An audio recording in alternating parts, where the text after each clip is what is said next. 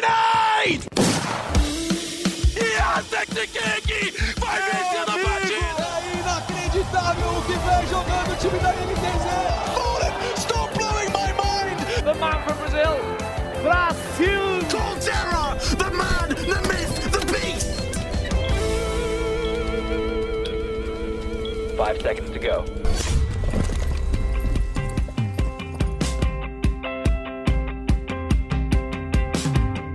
Salve, salve ouvintes do Early Game! Chegamos na edição de número 60 do podcast de esportes do GE e hoje uma edição mais do que especial, porque a gente tem um convidado mais do que especial. O campeão mundial de Rainbow Six Brasil conseguiu finalmente o título máximo do, do FPS da Ubisoft. A gente conseguiu é, uma, uma final histórica, né? Com brasileiros chegando no pódio, pódio feito só para times brasileiros. E no lugar mais alto desse pódio estava o nosso convidado de hoje, Psycho. Cara, que prazer receber você aqui e obrigado por nos atender tão perto da sua, da sua conquista aí, né? Valeu, obrigado pelas palavras aí. Eu que agradeço aí o convite, cara. É um prazer aí estar com vocês aí. E pra gente bater esse papo com o Psycho, hoje eu tô com os meus fiéis escudeiros, meus companheiros de Globo Esporte, Breno Deolindo e Rafael Bianco. E Psycho, eu já queria abrir é, perguntando para você, aquela perguntinha mais clichê de, depois do título, mas acho que, que para você vai ter vários, vários é, gostinhos diferentes, porque além de você ter sido campeão mundial, né, ter sido campeão do título mais, é, mais importante do, do Rainbow Six, você conseguiu conquistar isso com, com seus amigos, né? Claro que companheiros de time são, são é, profissionais como você, enfim, vocês. É, um time não é só amizade, mas, mas também é, é, saber trabalhar em equipe. Só que você tem dois caras nesse time que são seus amigos, seus amigos de longa data, o Kamikaze e o Júlio, né? Especialmente o Kamikaze, que você já, já joga junto há mais tempo, já conhece há mais tempo. Quão legal foi ser campeão mundial ao lado desses caras? Qual que foi a sensação ali na hora que vocês ergueram a marreta, o martelo? Pô, eu acredito que tenha sido um pouco mais tipo, tirar um fardo, assim, tirar um peso. Porque, tipo, a gente sempre. A gente tinha batido nas traves muitas vezes, né, velho? A gente perdeu na final no passado, ficou em terceiro em 2018. De 2018 ficamos em segundo também na Pro League São Paulo. E, tipo, acho que foi mais um sentimento de tirar o fardo, assim, porque principalmente o Júlio, ele tinha sido, acho que. É, ele tinha cinco vezes vice-campeão mundial, que ele já tinha sido vice-campeão mundial três vezes no Battlefield. E, tipo, a gente conseguir ganhar essa parada junto meio que foi um peso, assim, porque, tipo, muita gente brincava que, tipo, a gente acabava pipocando em finais muito importantes, assim, e eh, nessa final a gente conseguiu provar o contrário, sabe? Tipo, conseguiu se manter bem, se manter bem dominante durante a partida e, tipo, isso foi muito importante pra gente, eu digo. E, Breno Deolindo, para você também abrir aí a sua participação, cara, a gente tem um dado interessante que a Globo sempre foi muito, muito próxima do Rainbow Six, né? Os nossos antigos companheiros Rodrigo Faber e, e Léo Bianchi viajaram muitas vezes para cobrir e foram a zica, né? Que nunca ganhou com, com os caras lá. É, o Léo agora tá na Ubisoft, né? O Faber tá na Riot, mas enfim, a Globo finalmente conseguiu deixar o Brasil ser campeão é, do Six Invitational. Cara, e pra falar algo, eu acho que tem tanta gente, né, velho, que não foi. O Meli e o Retalho também não foram. Toda a equipe do Ubisoft, ninguém foi. Só os, foram só os jogadores, tipo. Essa é uma desculpa boa pra saber que, tipo, quem que. Tá Esse era o quem segredo. Quem que é Aí eu zica? exalo vitória, né? Alguém, alguém é cheguei- zica, não, s- não dá pra saber quem. Eu cheguei na Globo e agora a Vikings vai ser campeã nesse fim de semana também. A maior semana no FPS brasileiro vai ser tudo culpa da minha contratação, graças a Deus. Mas você tava cobrindo MSI, não tava? Porra, mas eu assisti todos os jogos do Invitational, velho. Literalmente todos. É que, é que no League of Legends o seu poder não, não tem como também, é muito difícil. Ali é, é complicado, é complicado. Mas o Psycho, um negócio que eu queria perguntar, aproveitando que a gente tá falando da, desse peso e tudo mais, bateu um, um flashback, assim, quando a Liquid venceu o segundo, o segundo mapa deles, a série empatou 2 a 2 Vocês tiveram uma sensação parecida, assim, com a final do ano passado, que vocês também tiveram em vantagem, mas acabou cedendo a vitória? Pô, cara, acho que se eu falar que, tipo assim, não dá um medo, assim, de, tipo, não passa pela sua cabeça, caramba, eu vou entregar isso aqui de novo, não é possível. Tipo, passa por um momento a cabeça, assim, só que, tipo, eu acho que a partir do momento que, tipo, que a gente entra no, no último mapa e a gente continua, consegue jogar e consegue pôr nosso jogo, tipo, a gente entrou com uma outra mentalidade, assim, porque, tipo, a gente falou, pô, não vamos perder igual essa Clubhouse, igual aconteceu nessa club. Tipo, vamos tentar um estilo de jogo totalmente diferente, que era algo mais parecido com o que a gente tinha feito no café, a gente já ganha bem fácil deles, e foi algo que deu certo pra gente, né, dá bem. Uhum. Mas realmente, É, dá, tipo, dá um medinho, assim, tipo, não tem como negar, tá ligado? Bate uma pressão. Uhum. Que eu assistindo, eu falei, vixe, a Nip tiltou, cara, a Liquid vai ganhar isso daí. Aí vocês abriram logo 6 a 0 né? Vocês meteram uma defesa perfeita no, na primeira metade do mapa e deu uma tranquilidade. Então, dá pra dizer que vocês estavam. Nesse último mapa, vocês conseguiram resetar, assim, o famoso reset que todo mundo fala, vocês conseguiram ter ali e foram tranquilões? Sim, sim. É, aquilo que eu falei, eu passei. A gente teve outro plano de jogo totalmente diferente, porque por mais que a Club tenha sido um, um resultado, tipo, próximo, foi 8x6 pra eles, só que, tipo, a gente viu que a gente não tava jogando legal, sabe? Tipo, até os saldos que a gente ganhava, tipo, era muito na dificuldade, e, tipo, não era assim que a gente queria jogar no quinto mapa, né? Aí, tipo, a gente mudou totalmente o nosso estilo do jogo, tipo, e foi algo que deu, deu bom demais pra gente. Ainda mais que a gente começou defendendo, isso foi ótimo pra gente. E foguete pra trazer você, né? Nosso glorioso Rafael Bianco. O que, que você acompanhou do Rainbow Six? Sei que você tava testando aí, né? Uma nova operação esses dias, todo gamer. É, O que, que, você, que, que você pode contar pra gente? O que, que você quer saber do Psycho? Não, então, pois é, eu fui convidado pela Yubi para participar da, da revelação da North Star, que é a nova atualização que vai chegar no jogo no futuro próximo, inclusive já está disponível nos servidores de testes. E até aproveitar, né? Mas só vou contextualizar um pouquinho da atualização. Ela vem com uma nova operadora, uma defensora, que é a Thunderbird. Ela é uma suporte, tem algumas caixinhas é, que dão vida para os jogadores. Você pode conferir todas essas novidades lá no, no Globesport.com, no ge.com. É, tem um, post bem completinho com todas as atualizações. Tem algumas mudanças também, por exemplo, no jeito que, que as balas furam a parede. Agora um tirinho mais, ele não deixa um furo na parede, então você não, não vai estar andando no mapa e tomar um- uma bala de um lugar completamente desconhecido, porque só tem um cara mirando num furinho. E queria perguntar pro Psycho, já que você trouxe esse assunto, se ele deu uma olhadinha nessas atualizações já, se ele chegou a testar ou ainda não, porque, enfim, obviamente ele acabou de ganhar o Mundial, tá na comemoração, mas já voltou para São Paulo na segunda-feira. E o que, que ele espera do futuro do jogo com essas novas mudanças que, que a North Star vai trazer? Eu vi alguns vídeos apenas, tipo, não cheguei a jogar ainda a nova atualização, mas eu acho que, particularmente, eu acho que algumas mudanças são legais. Eu, só, eu particularmente gostei muito daquela que, tipo assim, os mortos conseguem operar os drones, sabe? Tanto no ataque quanto na defesa, conseguem u- utilizar os gadgets. Acho que ficou uma parada um pouco desbalanceada, assim, pro ataque. Acho, acho que não é muito legal, não. Só que, no geral, eu achei que foi uma mudança interessante. A vinda do Flores agora também, que, tipo, que a gente vai poder jogar com ele, vai ser algo bem legal. Personagem novo que vai ser bem útil. E algumas mudanças de mecânicas ali do Smoke que foram bem importantes também, né? Eu Acho que vai ser uma mudança boa. O Rainbow Six tá evoluindo bem, assim, cara. Desde a última atualização tá cada vez ficando melhor. E eu vou, vou no- nos trazer de volta um pouquinho pro, pra esse Six Invitational, porque eu tava.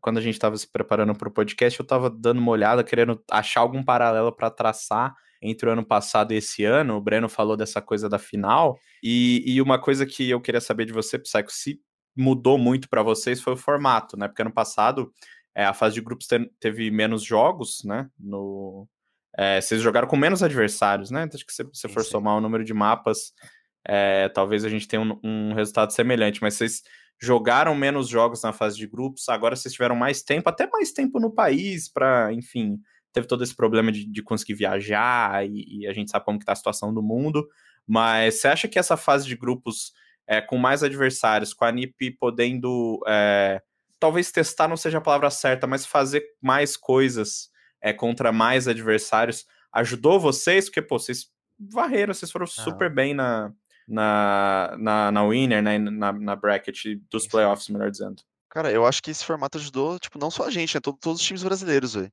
Porque é uma coisa, tipo, que eu- é um formato que ele ficou. Eu achei que ele ficou bem justo, assim. Ele foi emparelhando com os melhores times realmente, sabe? Tipo, por, gente, por você sempre jogar MD1 sempre contra todos os times, durante a fase de grupo e depois jogar MD3, você meio que consegue testar muita coisa, igual você disse, tipo, você- acaba testando estilo de jogo, como, tipo, cada estilo de jogo reage diferente contra cada time de cada região. E foi algo que foi ótimo pra gente, assim, eu achei. Tipo, eu só achei que talvez o formato. É que a gente não caiu pra loser, né? Mas eu acho que o formato, por ele ter mais jogos, eu acho que quem cai pra loser, ele é um pouco mais. Tipo, ele pune um pouquinho mais do que era ano passado, assim. O ano passado, acho que na loser a gente já, tipo, uns seis jogos, talvez seis ou cinco. Aí quem caiu pra loser nesse campeonato agora teve já sete, oito, então. Tipo, mas pra quem veio, pra quem tava na Winners, tipo, é ótimo, né? Pra quem não perdeu. E ano passado vocês vieram da Losers, né? Esse ano vocês tiveram a, a redenção, só contextualizando também, quem, a Liquid chegou na, na final, depois de já ter jogado uma MD3 no começo do dia, e com um mapa de desvantagem, e o primeiro mapa disputado de fato ainda era escolha de vocês, né? Então a, a vantagem estava muito do, do lado de vocês.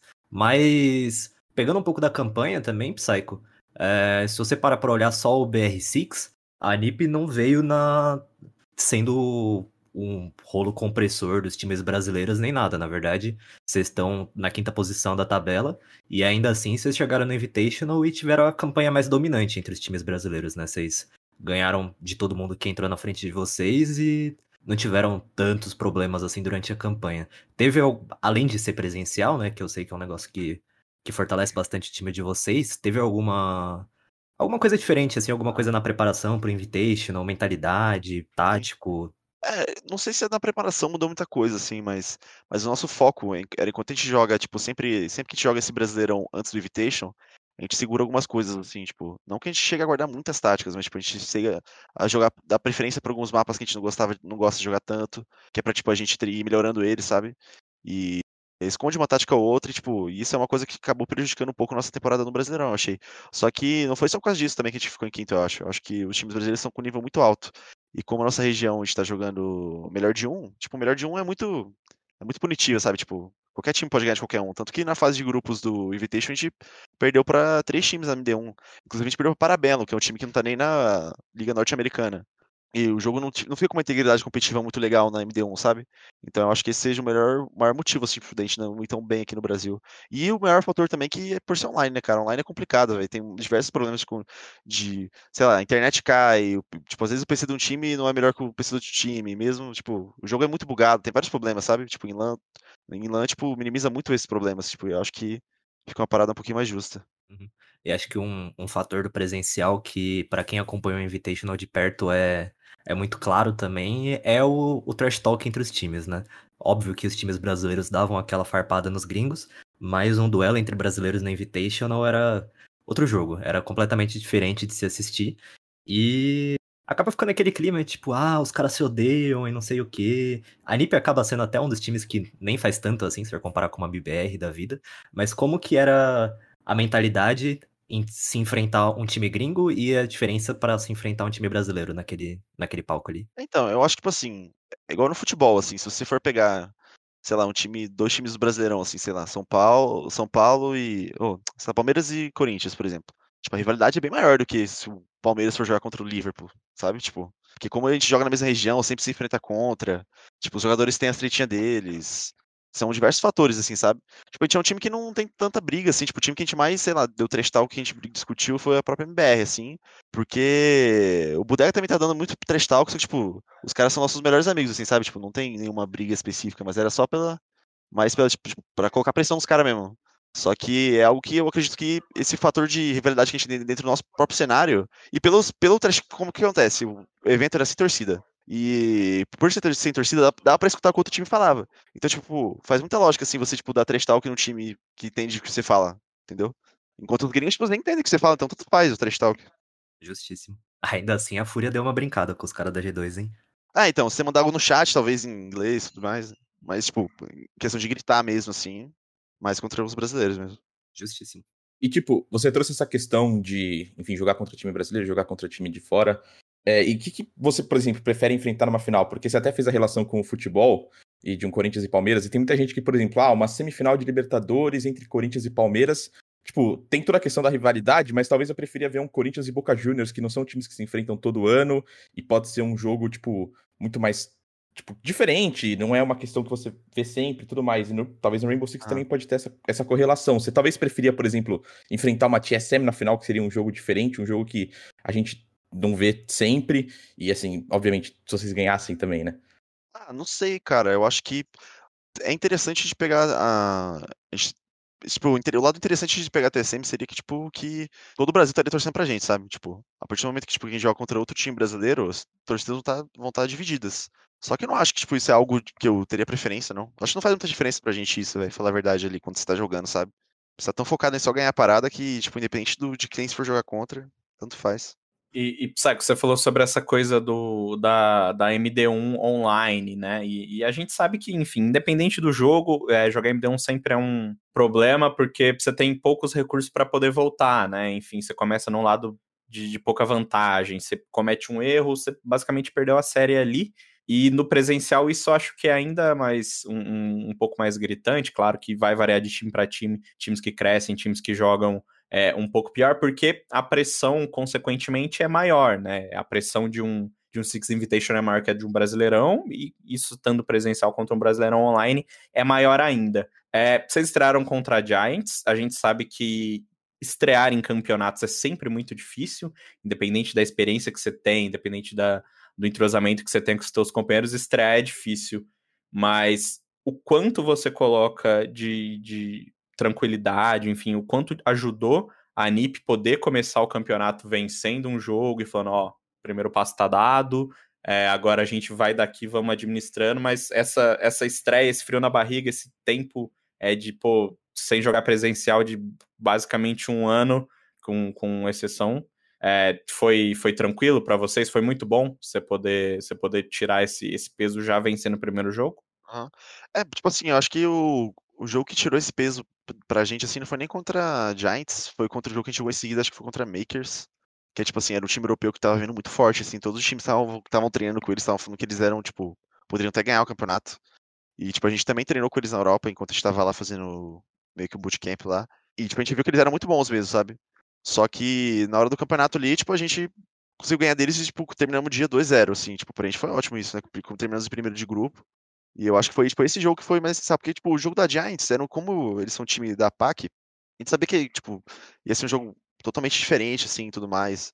Tipo, tem mais a pressão de, acho que de, de, se você perder, tipo, todo mundo, toda a galera, tipo, vai falar, tipo, coisa que não sabe, sabe? Tipo, igual quando os times brasileiros perderam pra Cloud9, eu acho, né? A FaZe perdeu pra Cloud9, tipo, todo mundo acaba pesando muito a torcida em cima dos jogadores, por, por ser time da PAC. E quando a gente ganhou deles, eu acho que foi mais esse sentimento mesmo, tipo assim, de dever cumprido, sabe?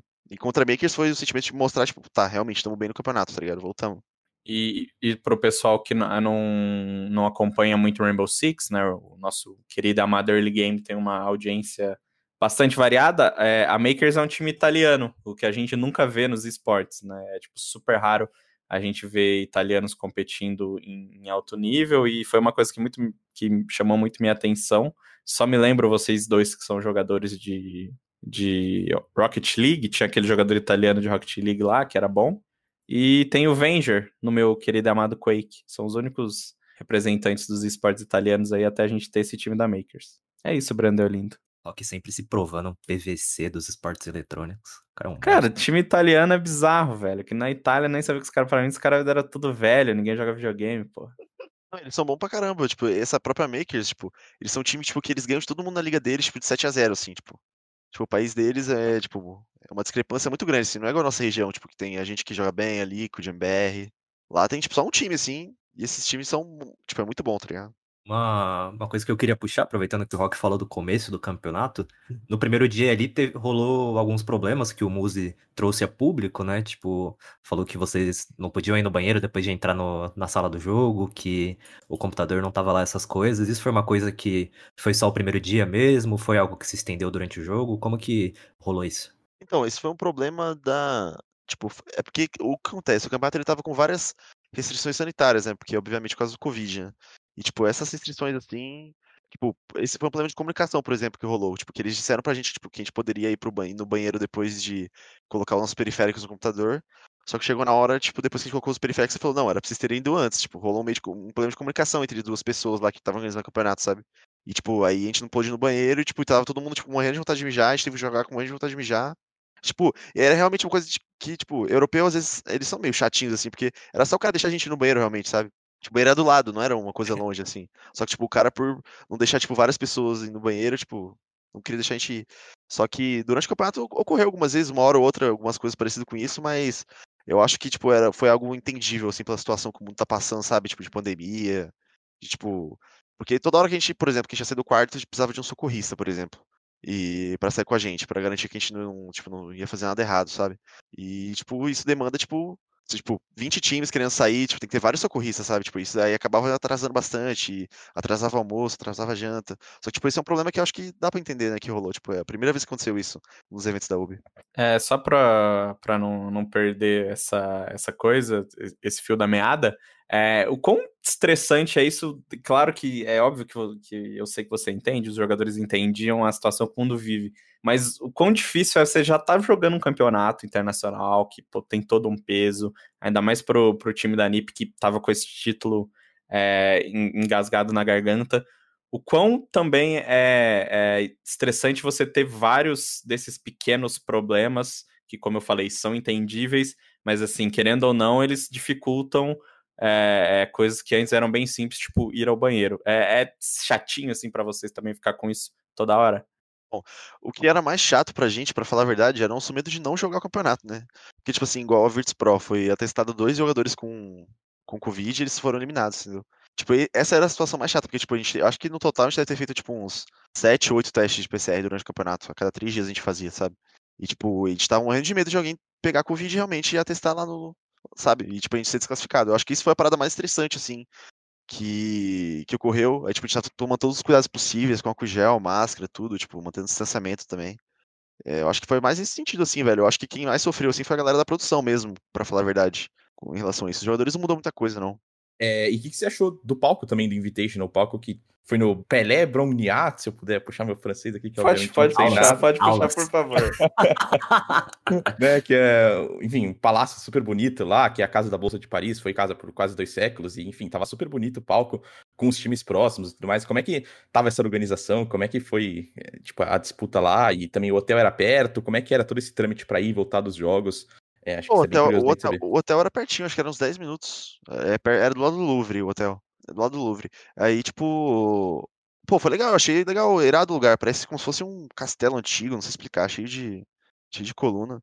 Eu achei animal, velho. Tipo, claro que não foi nenhum. Não foi igual os Invitations com torcida, né? Que os Invitations com torcida são sempre melhores, né? Tipo, a produção e tudo mais. Tipo, esse, esse dá pra, deu pra ver que foi algo mais, tipo, mais improvisado, mas mesmo assim foi ótimo, achei. Palco, os computadores estavam tudo bom um dos palcos mais da hora que eu já vi no, no esporte, né? Claro que pensando Cara, animal. na uhum. alimentação uhum. de sem, sem torcida, mas, por exemplo, nesse momento estou assistindo ao Valorant Masters aqui, e é um palco bonito, mas é um palco só. O The Invitation, mano, dava um negócio épico ali no meio, troféuzão ali e tal, cê é louco. E os luzes se mexendo, né? Foi, foi uma estrutura, tipo, bizarra. Sim, é, é, aquele, aquele meio do mar, aquele negócio meio, né, se mexendo era irado mesmo. Até, que, até bem... quando a gente tava jogando, ficava era bem, bem da hora. Aproveitando que a gente tá falando de torcida, o Rainbow Six brasileiro finalmente chega nesse momento de, de redenção, né? De ser um, uma região que sempre foi muito sólida. Óbvio que a gente teve o título da Pro League da Liquid em 2018, mas é a primeira vez que a gente finalmente chega no topo indiscutível, inquestionável do cenário mundial.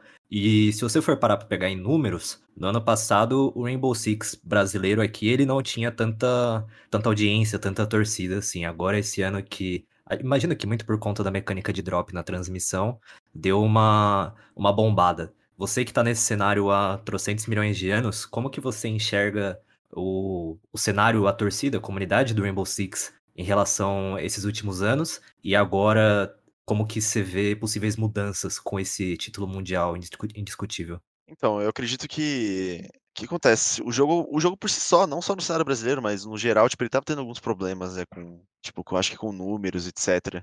E basicamente é porque não tava, é, tipo, principalmente a pandemia, né, cara, ferrou, tipo, por não, não tá vendo torneio, ficou, tipo, um gap muito tempo de sem torneio. E isso fez muita galera parar, tipo, de perder interesse, de jogar e tudo mais. E agora, tipo, eu acho que foi importante, logo no campeonato, tipo, mais importante que quando volta, tipo, quando volta a rolar os campeonatos internacionais, o Brasil ganhar, sabe? Tipo, dá uma força, tipo, pro cenário brasileiro, eu acho, pra galera voltar a assistir, é, pra, tipo, melhorar as fanbases, assim, eu digo, porque no Brasil todo mundo sabe que a fanbase da Liquid é muito forte, sabe? Tipo, e isso, e a gente, a IMBR, por exemplo, tem ido muito bem também no Invitation, meio que reforça um pouco as nossas fanbases também, sabe? E acaba criando uma parada meio que, meio que saudável pro cenário, assim, eu acho. É que no, no fim das contas, o cenário brasileiro ele é cheio de particularidades, assim, que a, acabam perdendo um pouco a força, né, no, no online mesmo. O trash talk que a gente tava falando que sempre, sempre rolou aqui no, né, no cenário daqui, tipo, o torcedor novo, ele vai olhar para um online que vai ter bem menos reação dos jogadores tudo mais. Óbvio que tem as exceções, né, tipo, o GG Vaza que ficou famoso no começo do ano aí e tudo mais. Mas para um torcedor mais novo, o online acaba prejudicando bastante, principalmente no cenário brasileiro, que é cheio de farpa, cheio de rivalidade entre os jogadores, que acaba sendo um, um atrativo a mais, eu é, acho. É, até na produção de conteúdo, né? Querendo ou não, eu acho que. Se for pegar, a Ubisoft é uma empresa que acho que ela faz muita produção de conteúdo, né? Com os jogadores, faz tipo que ela meio que tipo, fica fazendo as novelinhas, assim, tipo, isso é uma coisa legal, assim, eu acho, pra quem assiste, que é torcedor, sabe? E quando, e por ser online, tipo, isso não acontece, né? Aí meio que fica à mercê, sabe?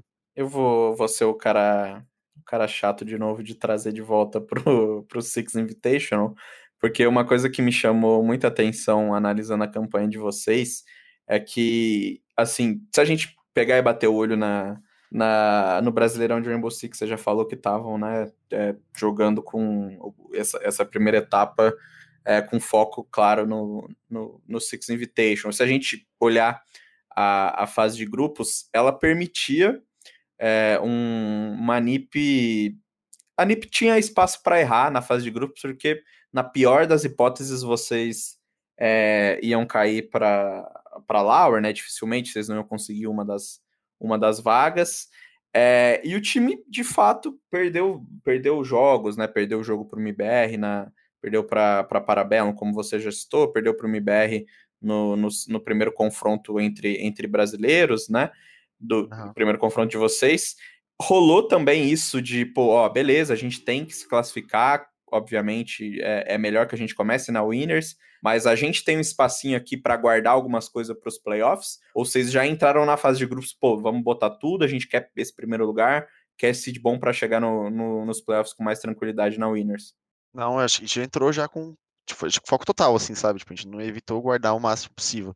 Tipo, o que a gente poderia, pode ter feito é, tipo, sei lá, escolhido um mapa específico para jogar contra um time, porque a gente sabia que o outro time pensaria que a gente jogaria aquele mapa de novo contra eles, só que na real a gente não jogou, tipo, meio que esses mais, mindsetzinhos assim durante a partida. Só que não foi uma parada que tipo, a gente chegou a esconder tática na fase de grupo, não. Acho, acho que a gente jogou, tipo, total. Só que, tipo, por ser MD1, foi uma parada que puniu a gente, né? Acabamos perdendo três jogos ali, porque, tipo, sei lá, perdemos. Igual, a gente perdeu o jogo pra.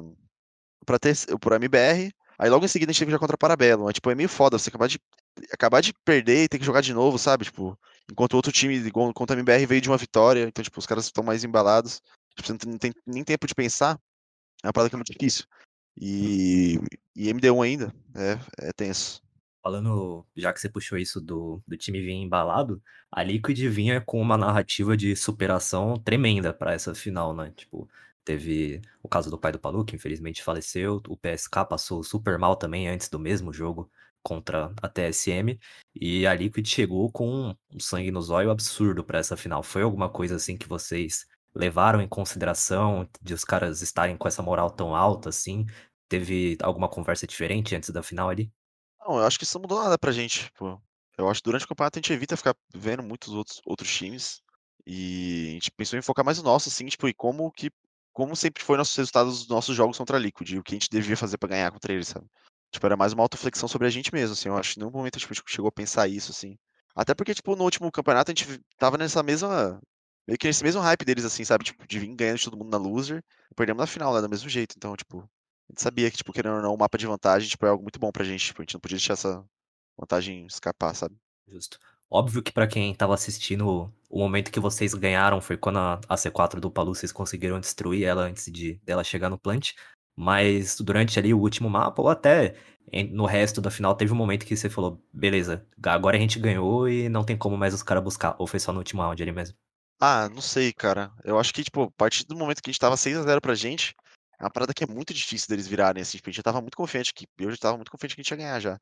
Só que. Sei lá, né? Sempre pode existir algum milagre, né, do time virar. Mas por isso que a gente sempre. Tipo, teve como pensamento de fechar logo o jogo. Tipo, só queria acabar logo, sabe? Uhum. E queria voltar um pouquinho até na pergunta, na penúltima pergunta do Breno sobre a questão da Liquid, que tava vindo muito empolgada, e tinha o Nesk, que, assim, tava numa fase absurda naqueles últimos três jogos, Chegou até. Eu não lembro se foi. Acho que foi 49 kills no, na série contra a TSM, não foi? Que é tipo recorde em uma série no, no Invitational. E, e como é que. Tipo, vocês se preparam para enfrentar um cara que tem um estilo de jogo extremamente agressivo e até um cara que vocês costumam enfrentar já no cenário nacional, mas tem alguma preparação diferente, alguma coisa diferente? Porque na final o Nesk não chegou a brilhar tanto, né? Foi um jogo bastante equilibrado, mas ele não se destacou como tinha sido nas últimas séries. Então, eu acho que não, a gente não chegou a se preparar diferente, mas, tipo, a gente já meio que entende já o estilo de jogo dele e, tipo, algumas coisas que ele faz e tudo mais, tipo. E isso é uma coisa, tipo, que, que os gringos geralmente não têm muita percepção, sabe? Porque por não jogar contra ele sempre, eles não conseguem ter. Tipo, a gente, a MBR, a gente consegue ter isso bem até. Só que, tipo assim, não sei, nossa preparação é a mesma, assim, a gente não, não fez nada específico para ele, assim, até porque, tipo, o time dos caras tem outros quatro players que são muito bons também, sabe? E a gente também, então, é algo mais de só manter a calma mesmo, tipo, querendo ou não, tipo, players como ele, o Palu, o Murilo, o, o Muzi, o Pino, tipo, inevitavelmente numa partida do MD5, tipo, eles vão matar às vezes, sabe? Que, tipo, os caras são bons, assim, eles vão ter números legais. Ainda mais a, ainda mais a função que eles jogam, que, tipo, que são funções que favorecem isso sempre. Mas você fala, você cita outros nomes, mas na, na final quem matou foi você, né? Ah, tem dia que não a gente dá sorte também, né? E, e antes da gente é, entrar mais um pouquinho nessa final, eu queria voltar para o jogo da- das quartas contra a BDS. Também outro time que vinha super badalado, né? Um time que tem um jogador que sempre vai chamar a atenção de qualquer competição pelo histórico, que é, que é o Shaiko. É, vocês começaram perdendo no, no primeiro mapa e, e conseguiram a virada. É, mais uma vez, eu, eu trago aquilo que eu falei sobre começar. Os playoffs são um campeonato à parte, vocês de novo começaram bem. É, como que foi esse duelo? Como que foi sair atrás e conseguir buscar é, essa virada? Bom, contra a BDS, eu acho que, pô, foi um jogo tenso. Eu lembro que a gente começou perdendo no litoral, tipo, a gente perdeu muito entregado, assim, pra eles. Tipo, foi uma parada que, ou não, era pra gente ter ganhado de 2 a 0 deles. Só que foi muito importante pra gente também ganhar da BDS, porque eles eram o time favorito, né?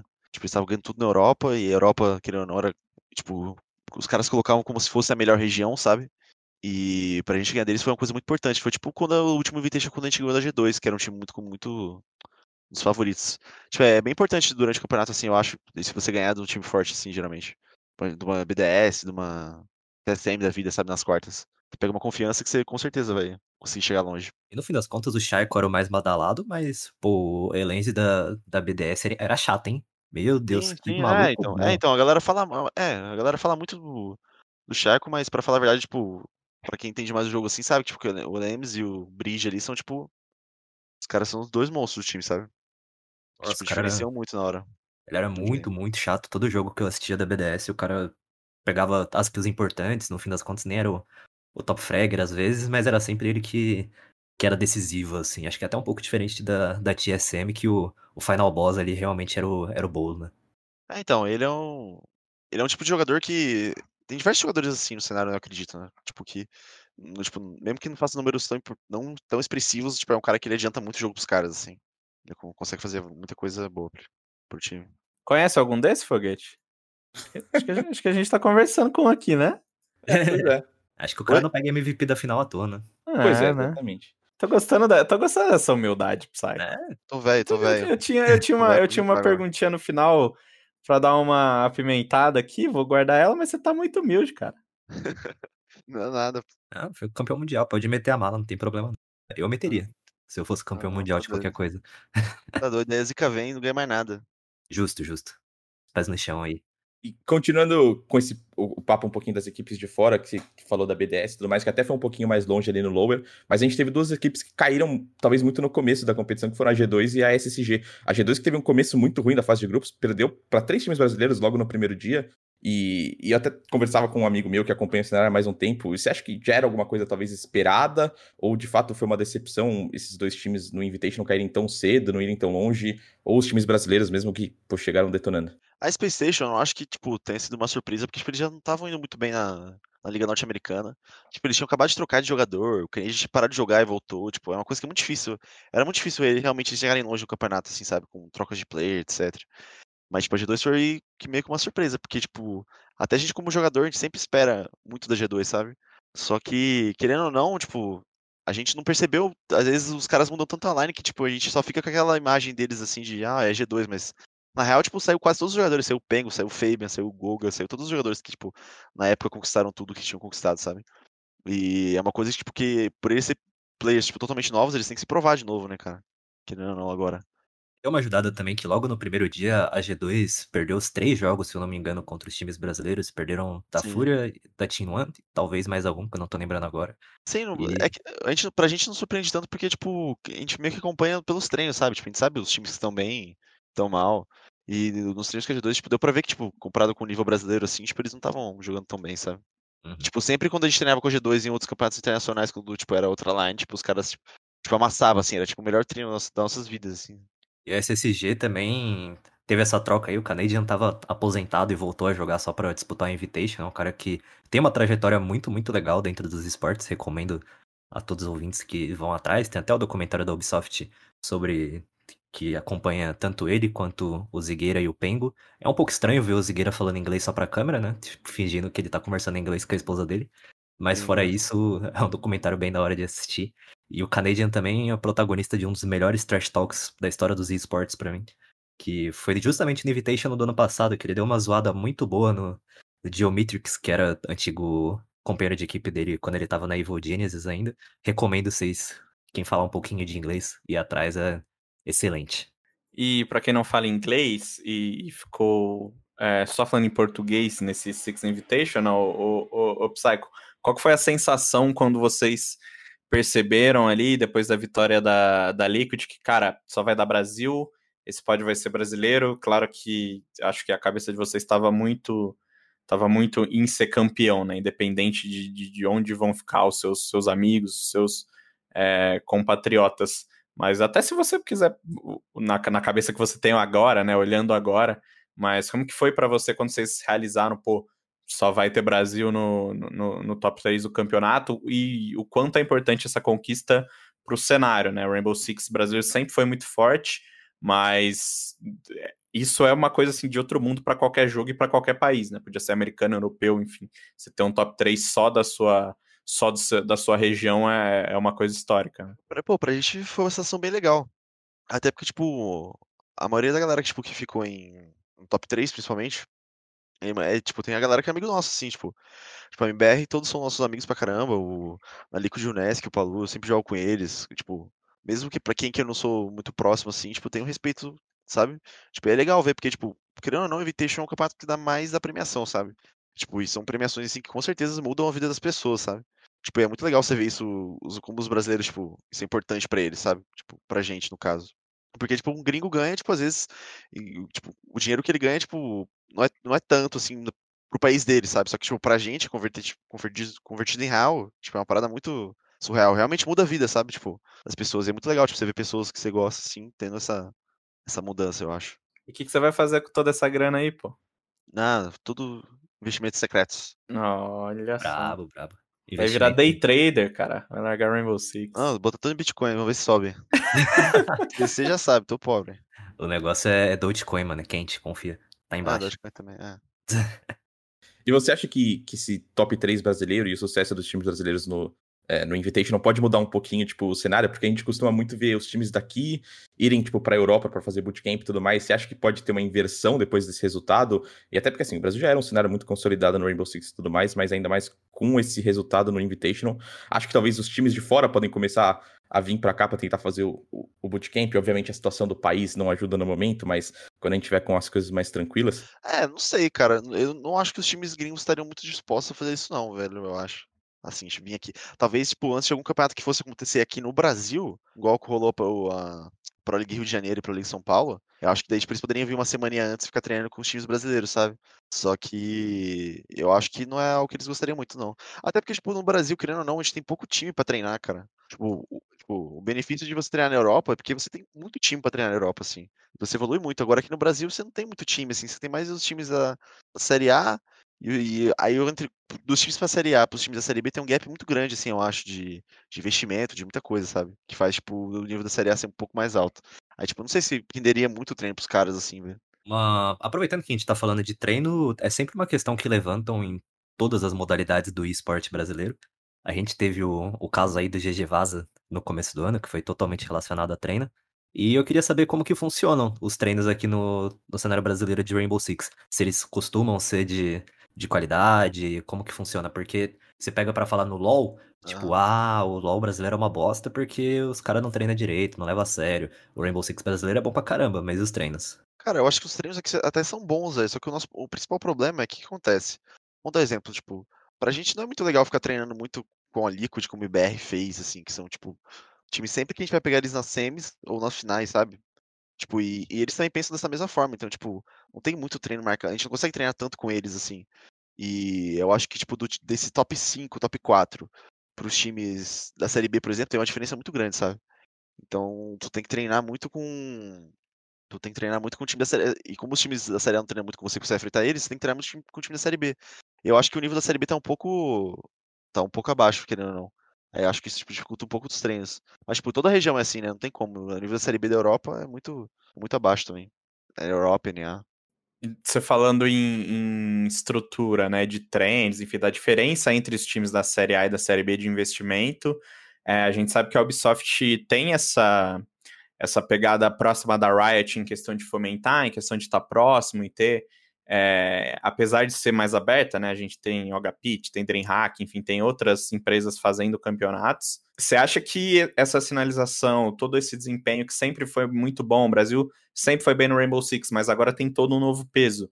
E bem é uma coisa, ser campeão é, mundial com três times brasileiros na final é outra totalmente diferente. Você espera uma nova onda de, de Rainbow Six?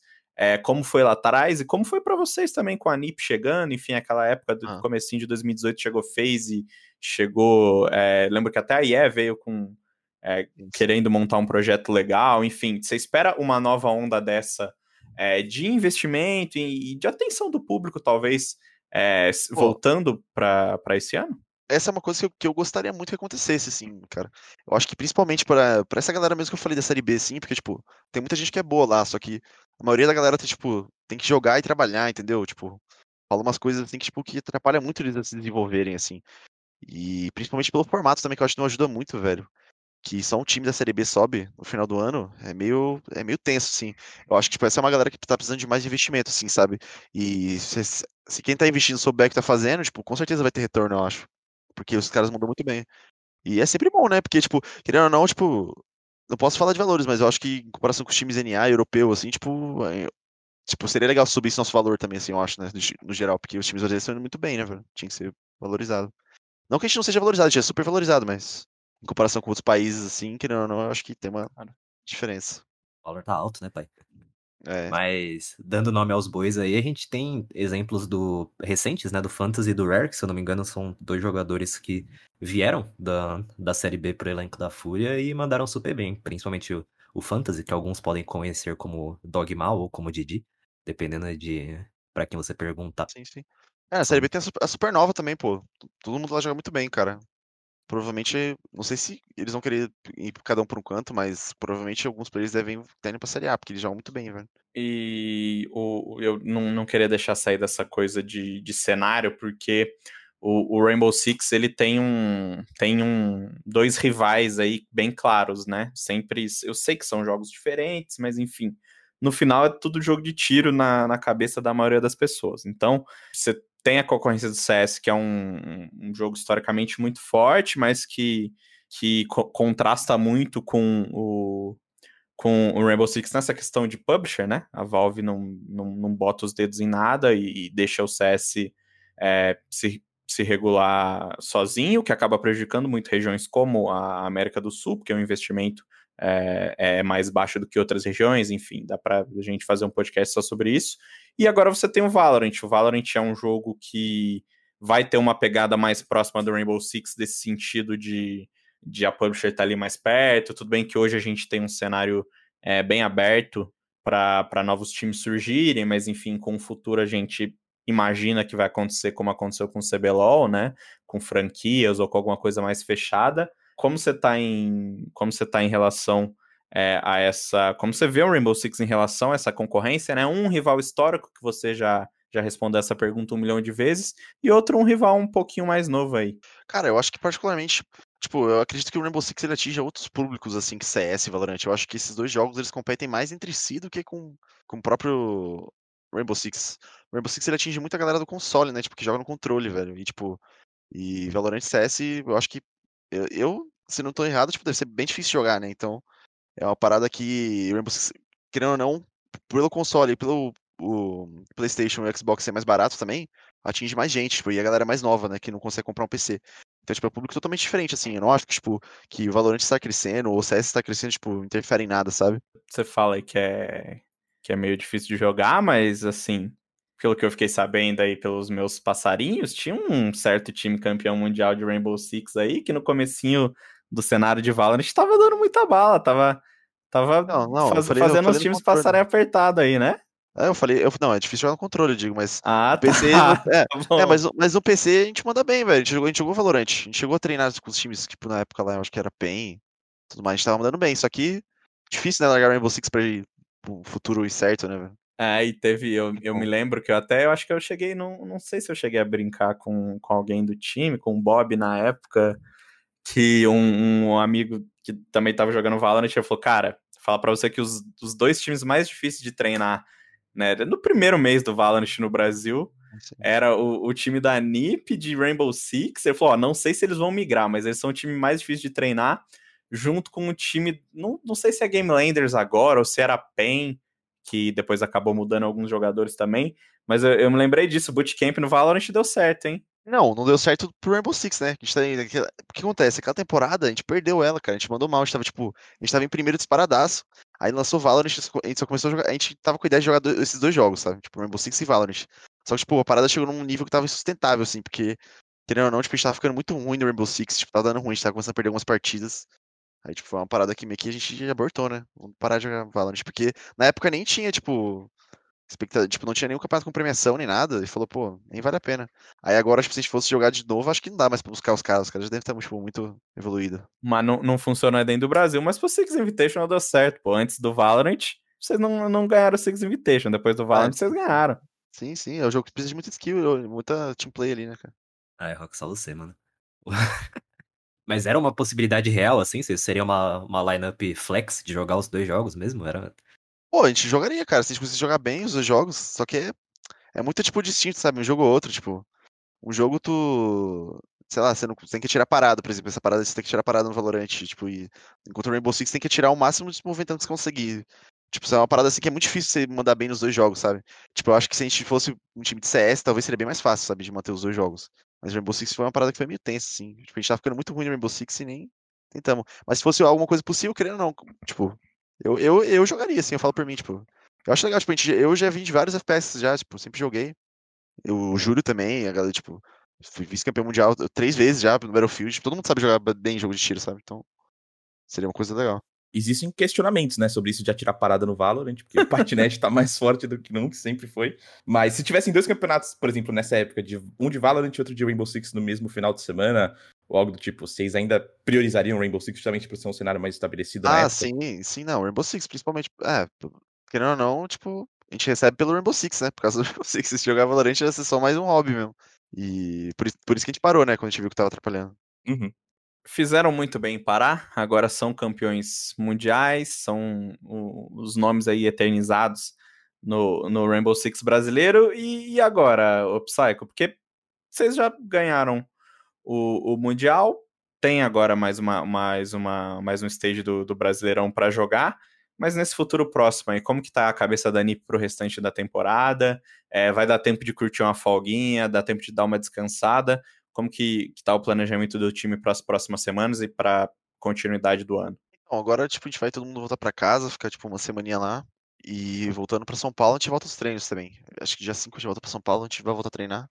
Porque, ou não, tipo, a gente tava muito tempo sem, sem pausa, assim, só treinando todo dia. Agora, tipo, é voltar. Voltar brasileirão, tipo, é bem importante pra gente ganhar alguma Elite Six, a gente precisa ganhar pra poder garantir nossa vaga no próximo Six Invitation. Tipo, o mais importante é isso, nosso foco é garantir a vaga no próximo Six Invitation. Que é o mais importante de todos, né? E é isso, meus queridos amigos. A gente vai encaminhar para o final da- dessa edição número 60 do Early Game. Não vou falar é, como eu costumo falar, porque é muito difícil de falar sessagésimo. E, e ô, Psycho, a gente tem um quadro aqui para finalizar, que é o, o Last Hit. Você vai, vai pegar mais ou menos como, como as coisas funcionam. E se você tiver alguma dúvida, é, é, é só perguntar pra gente. Ô, ô Brandon Lindo, faça as honras aí, comece, que o Psycho vai finalizar depois. Eu, pra variar, vou fazer dois last hits. O primeiro deles, que eu perdi o time de comentar, é: vocês sabiam que BDS, o time do Invitational, são também as minhas iniciais? Gosto de, de brincar que eu sou o dono da organização. Meu nome é Breno Deolindo Silva, né? Sabe Então, que outra, outra também que é BDS? Quem? O bonde da Stronda, pô. É, então, na verdade, eu sempre fui parça do Léo. Zoeira. Mas falando sério agora, o meu last hit dessa semana vai pro Frifas, que eu não sou muito um cara do Free Fire, né? Eu, eu entrei aqui no Globo Esporte falando um pouquinho mais de LoL e de, e de FPS, mas essa semana dei uma brincadinha com o Battle Royale de preferência nacional aí, e vão sair dois textos, um deles já tá no ar, que é uma entrevista com o Frois, coach da Loud, cara super gente boa, com apenas 19 anos aí já representando o Brasil num palco mundial. E um pouquinho mais pra frente, imagino que quando esse podcast for ao ar, o texto já vai estar lá no ge.globo/esportes, que é uma análise um pouco mais tática. Conversei tanto com o Frois quanto com o MRT ou Morta, que é o, o manager do time da Liquid, sobre expectativas de meta, de quais regiões podem vir mais fortes e tudo mais, uma análise um pouco mais tática e técnica do Mundial de Free Fire. Esses dois textos vão estar lá no nosso site. Rafael Bianco. Eu vou continuar no Frifas também. Achei, até achei que o Breno ia comentar sobre isso, mas queria destacar o novo documentário do Globoplay, que é um documentário que vai acompanhar a Loud no Mundial da Singapura. Ele já tem estreia marcada para essa quarta-feira, que é o dia que a gente está gravando. Então, quando o podcast estiver no ar na quinta-feira, você já vai poder acessar o Globoplay e assistir o primeiro episódio. É o Just a Little Game, os bastidores da Loud, e vai contar toda a trajetória da equipe profissional em busca da classificação para o Mundial. E já que nenhum de vocês dois falou sobre Valorant Masters, e muito obrigado, Foguete, por ter falado sobre é, um produto Globoplay, assim as pessoas assistem e o nosso EBITDA e a nossa participação nos lucros no final do ano agradece. Uhum. Você vai ser promovido na empresa depois de, de, promo de gratuitamente falar sobre um produto da casa. Você passa isso pra chefia? Pode deixar, pode deixar Vá, comigo. obrigado. Um abraço. Eu hoje eu vou falar sobre Valorant, né? Não vou falar sobre CS, por mais que parta o meu coração. Vou abrir um espaço aqui para falar sobre o Valorant, porque a gente está tendo Valorant Masters, né? Muito possivelmente no programa da semana que vem a gente vai refletir. Espero eu que mais um título não mundial internacional, porque mundial vai ser só no final do ano do Brasil no, no FPS, mas dessa vez eu vou destacar ele, Alexandre Gaules, que vai fazer a co-stream do final de semana de Valorant Masters, né? A gente já falou aqui sobre. Rolou uma campanha na. Eh, não, não lembro exatamente se foi aqui ou se foi é, em, em, algum outro produto que a gente falou sobre essa campanha. Todo mundo queria ver o, o, o Gal no Masters. A gente sabe como a Riot trata essa questão do, do co-streaming, né? O Baiano tá aí há, há, algum tempo flertando com isso, mas Gal conseguiu o que esse homem não consegue, eu ainda não sei. E ele vai transmitir os dias finais. Ele não do... consegue as transmissões da BTS. É, ok. excelente, excelente ponto. É, ele vai transmitir a semana, os três últimos dias né, do Valorant Masters, então quem curte ver uma, uma, uma narração, não uma narração, né, uma, uma transmissão um pouco mais descontraída, vai poder assistir com o Gal. Quem não curte vai poder acompanhar normalmente na stream oficial, com um grandíssimo show que, que a Riot está mandando super bem. Um abraço especial para o meu grandioso amigo Nicolino, que está mais uma vez arrasando. E a gente vai ficando por aqui. É, foi muito bom, é, Psycho, te receber para bater esse, esse papinho sobre Rainbow Six. Pegou o jeito aí, já sabe que o Last Hit. Se não entendeu, pode vender suas redes sociais, anunciar aí o, os seus bitcoins para que mais pessoas comprem e você fique rico com esse prêmio do Six Invitation. Valeu, valeu. Valeu pelo convite, rapaziada. E para quem é fã de esportes, sabe que pode nos encontrar no ge.globo barra esportes. A gente volta na semana que vem com mais uma edição do Early Game. Esse episódio do Early Game tem produção de Breno Deolindo e edição de Rafael Bianco. A coordenação é de Rafael Barros e a gerência de André Amaral. Você encontra todos os episódios e todas as notícias sobre esporte eletrônico no ge.globo barra esportes. Time limit reached.